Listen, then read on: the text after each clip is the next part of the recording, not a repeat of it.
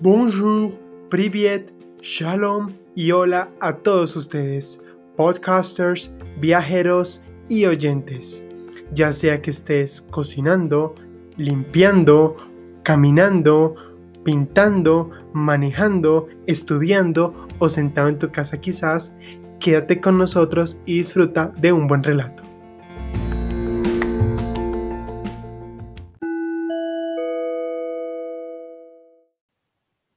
Hola de nuevo a todos ustedes y bienvenidos a este corto especial donde estaremos hablando de algunas de las festividades más curiosas y notorias del mundo. Esto será un break aparte de la serie que venimos tratando y que se hará según la ocasión. Soy consciente de que existen cantidad de fiestas en el mundo, pero tomando algunas de las más emblemáticas, comenzamos con este episodio de Hoy se festeja.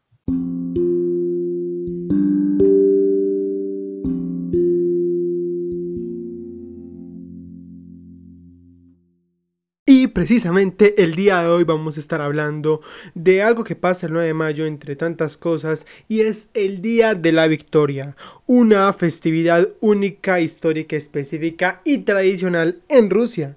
Definitivamente es celebrada por la mayoría de los rusos y durante esta jornada, pues primero, las cadenas de televisión transmiten películas inspiradas en la Segunda Guerra Mundial. Generaciones jóvenes honran a veteranos y encima muchas de las festividades culminan con un desfile militar. Por lo que definitivamente esto no pasa desapercibido y hablamos entonces del Día de la Victoria. Pero ¿qué es esto? Primero, es un día festivo y tenemos que saber que es un día nacional. Este no solamente es reconocido en Rusia, sino además en las repúblicas exsoviéticas, en Israel, en Bosnia-Herzegovina, en Mongolia, en Rumania y para lo que es la Unión Europea, pues es el Día de Europa. En el caso de Rusia, pues definitivamente es un día festivo, es un día libre para la población en general, para las escuelas, para los negocios están cerrados y bueno, en caso de que sea un fin de semana, listo, pero si es en semana, pues no se trabaja, todo se para. Hay que entender qué hace la gente y aquí hablamos de que Moscú es epicentro de la celebración. Como base, tenemos un desfile militar local durante el día y en la noche pues fuegos artificiales espectaculares. El desfile eh, es enorme, es en la Plaza Roja donde se muestran las fuerzas militares de Rusia, porque hay que reconocer que esto es una memoria bélica. Eh, vamos a tener presencia de veteranos que usan medallas, sus trajes y pues presencia en todo el evento, que también es organizado por una fundación de veteranos. Otra tradición es regalar flores, generalmente claveles, eh, a los veteranos claramente en la calle, colocar coronas en los sitios conmemorativos de la guerra. Y pues el título de veterano es muy honorífico en Rusia y más en este día vamos a entender luego por qué. Además las escuelas del vecindario eh, llegan a albergar un programa preparado para los estudiantes con canciones, poesías y bueno, todo lo alusivo al tiempo de guerra.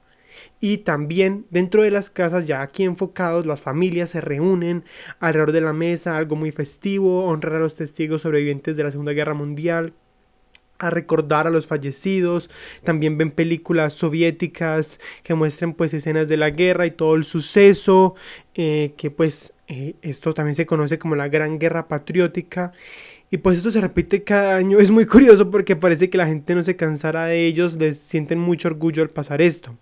Este día en Rusia definitivamente todo se para porque están enfocados en esta memoria. Y al ser una fiesta nacional, las oficinas, las escuelas, los negocios, pues mejor dicho, están enfocados todo en, la fiesta.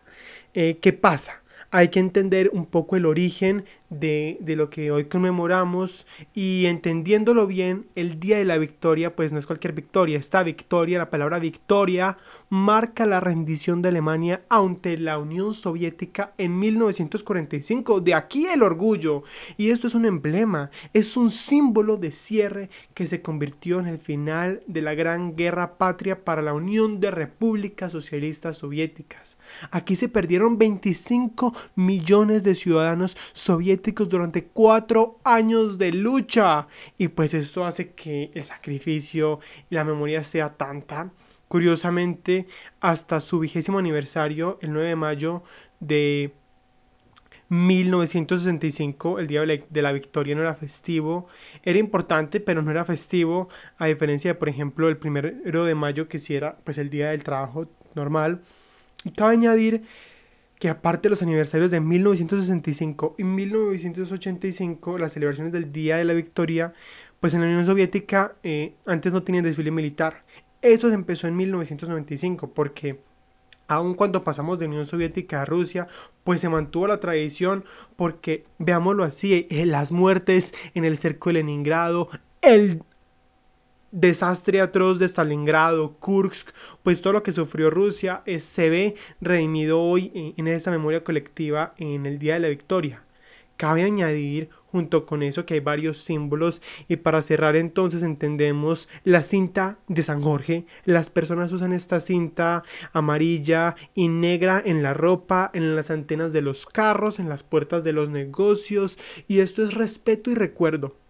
Tenemos los colores rojos que ya comentábamos un poco, que es el color de la bandera soviética bajo el cual lucharon los veteranos y, la y definitivamente la colocación de un número de claveles rojos en los sitios conmemorativos significa este duelo, este recuerdo y la medalla de la estrella roja, la eh, distinción militar por valentía. Mucho de lo que era Moscú soviético hoy está conservado tal cual, entonces pues recuerdo un poco y hay mucha herencia soviética que no se perdió, entonces hace que eso aumente la memoria, además el presidente da unas palabras, es algo definitivamente alusivo y pues teníamos que hablar de esta memoria, de este orgullo, eh, de este dolor que dio libertad, fuerza y determinó la mitad del siglo XX que definitivamente hay que hablar de él como un emblema hoy 9 de mayo.